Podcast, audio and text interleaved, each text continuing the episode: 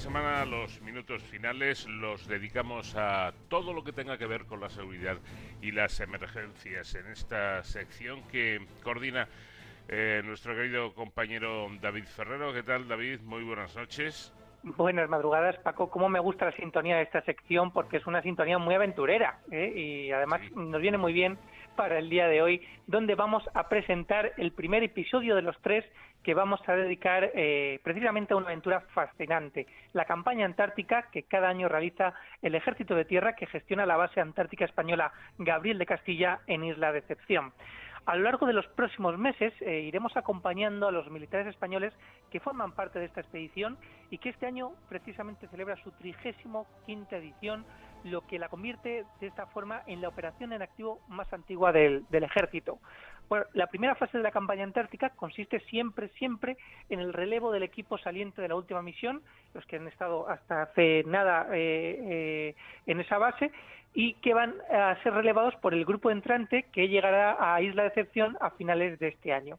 Este relevo se instrumentaliza con unas jornadas de capacitación y formación en Aragón, donde ambos equipos comparten eh, las experiencias aprendidas y se preparan para afrontar los desafíos que supone pues, una operación como esta en el Océano Antártico. Para hacer una aproximación a la misión, en esta primera entrega contamos con el comandante José Ignacio Cardesa, que es el jefe de la edición 34 de la campaña antártica del Ejército de Tierra, y con el que será y el que es ya su sucesor, que es el también comandante Víctor Mariño. Les damos las buenas noches a los dos y muchas gracias por atendernos desde Zaragoza. Que hay buenas noches. Buenas noches, encantado. Bueno, ambos, eh, los dos, cuentan con una dilatada experiencia y formación en diferentes unidades del Ejército de Tierra y bueno, la primera pregunta, que es para, para cualquiera de los dos, el que se anime a contestarla, ¿cuál es el objetivo precisamente de la campaña antártica? ¿Qué, qué se nos ha perdido a nosotros tan lejos de nuestro país? Bueno, pues la Antártida es un continente que está dedicado a la ciencia y España participa en ello. De hecho, España es uno de los máximos productores de ciencia, está entre los diez primeros países del mundo y en este caso el ejército es el encargado, como ya bien habéis dicho, de gestionar una de las bases antárticas españolas que hay y la otra eh, pertenece al Ministerio de Ciencia y la gestiona la gestionan ellos. Comandante Mariño, ¿cómo, es eso de, vivir durante meses en una tierra tan, tan inhóspita y con un clima tan extremo, tan complicado? Bueno, pues es una situación complicada, pero bueno, se vive que al final como, como un reto y que debemos de, solucionar y más que nada prepararnos durante estos eh, seis meses y que como han comentado también, pues empezamos ahora en estas dos eh, semanas con, con el relevo del personal saliente en que nos van a transmitir toda su experiencia y qué es lo que tenemos que hacer para prepararnos y cómo pasar esos meses allí en aislamiento. De esto sabe mucho el, el comandante Cardesa, que es quien ha liderado ese equipo que ahora que ahora que acaba de volver recientemente de, de aquellas tierras. Eh, comandante, ¿cuáles son las principales amenazas a las que deben hacer frente estando allí? ¿A qué peligros han tenido que, que, afrontar? Bueno, pues este año que ha sido muy especial, como no podía ser de otra forma, la principal incidencia ha venido causada por la pandemia. Eh, ha sido una campaña más corta de lo habitual. La entrada a, a lo que es la Antártida, pues estuvo eh, previamente con sus cuarentenas para evitar que en el eh, no que en el continente, sino que en la Antártida entrase el COVID y esa ha sido la principal incidencia. Una vez allí ya, pues bueno, es lo de siempre.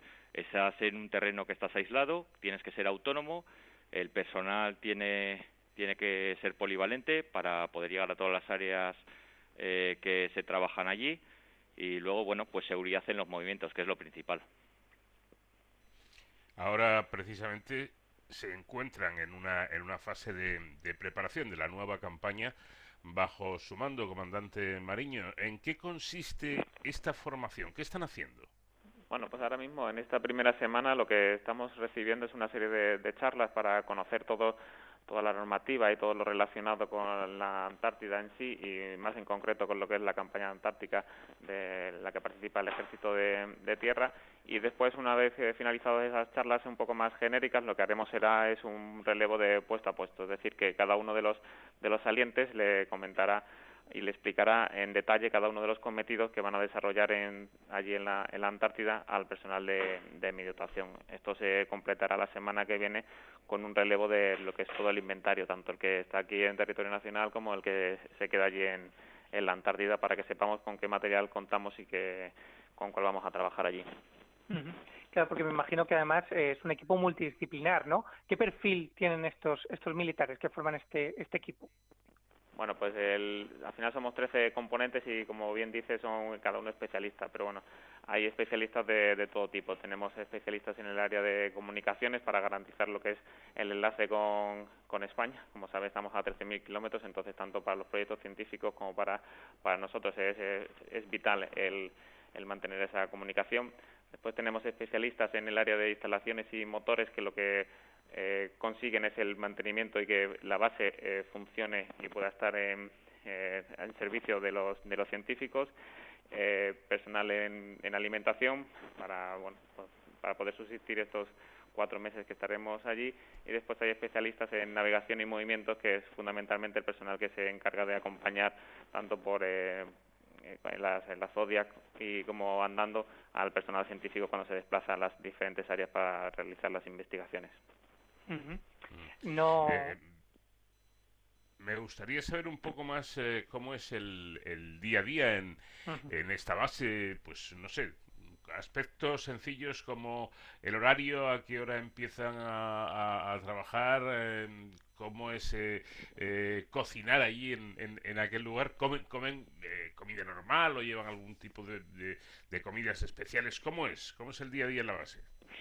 Bueno, pues el día en la base, la verdad es que la única diferencia que puede haber con el territorio nacional es que todos los días eh, son iguales, me refiero, son días de actividad, de trabajo, nos levantamos por la mañana y a las nueve ya comenzamos después de desayunar todos juntos, ya comenzamos las actividades que están programadas por el día anterior. Normalmente las actividades vienen muy, muy determinadas por la climatología puesto que muchos de los movimientos que tenemos que hacer en Isla de Excepción eh, son eh, vía marítima, en navegación con, con Zodiacs, entonces, dependiendo de la climatología, hay unas actividades u otras. Eh, después, eh, lo normal es que a la hora de comer, sobre las 2 de la tarde, ya nos reunimos todos y también comemos juntos. Es una forma de cohesionar al grupo, de hablar, de eh, intercambiar los, los pareceres de cada una de las actividades y por la tarde se vuelve a salir y, y, ya se cortan actividades sobre las 8 de la tarde, se hace una reunión de coordinación para el día siguiente, la cena y bueno, y aunque puede parecer eh, monótono, eh, todo lo contrario, porque al final ah, es un grupo muy variado, la gente, eh, sobre todo para los militares, conocemos que, cuáles son los proyectos que están en marcha, intentamos que por la noche haya una charla de cada uno de los proyectos, de lo que hacen, es, es muy interesante. Uh -huh. Bueno, no me, no me, resisto a preguntarle alguna anécdota que pueda contar aquí a nuestros oyentes, que seguro que, que alguna habrá, ¿no?, en estos cuatro meses de, de misión. Bueno, las, las anécdotas se, se quedan ahí, no, eh, hablando completamente en serio. Eh, realmente las actividades eh, se se hacen con seguridad. Eh, anécdotas, pues recuerdo así una que puede ser graciosa y tal. Salimos con la embarcación y vamos a hacer una, eh, un movimiento, ascensión a un pico que tenían que, que ir eh, el personal científico y en mitad de la navegación, precisamente el responsable de eh, organizarla, que era el jefe de, del área de movimiento, dijo, tenemos que, me he olvidado las botas, porque en todas las embarcaciones se va con con un traje de supervivencia en frío y bueno, tuvimos que volver, nada. Son pequeñas anécdotas que quedan ahí en la gracia y ya está. Bueno, pues de eso se trata. Y por finalizar, eh, comandante Mariño, ¿qué supone para usted comandar esta, esta misión?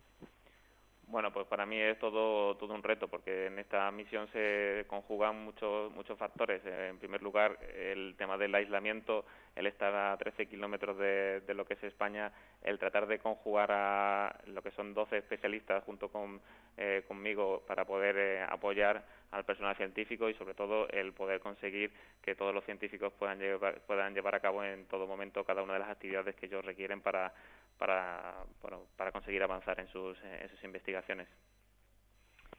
Pues eh, enhorabuena, comandante José Ignacio Cardesa, por haber completado su campaña con éxito y a usted, comandante Víctor Mariño, le deseamos, por supuesto, mucha suerte en esta nueva expedición y volveremos a contar con usted para que nos vaya relatando cómo se desarrolla la, la misión. Muchísimas gracias a los dos. Muchas gracias. Muchas gracias. Bueno, pues conociendo precisamente el trabajo de estos militares, de estos profesionales, eh, hemos consumido nuestro tiempo, pero seguiremos ocupándonos de todos estos asuntos si no hay nada eh, que, lo impida. Creo que la semana que viene te vamos a dar vacaciones, ¿no, David? Así es, así es. Me llaman otras responsabilidades y bueno, eh, estaremos de vuelta en dos semanas. Gracias, un fuerte abrazo. Hasta entonces, ya saben.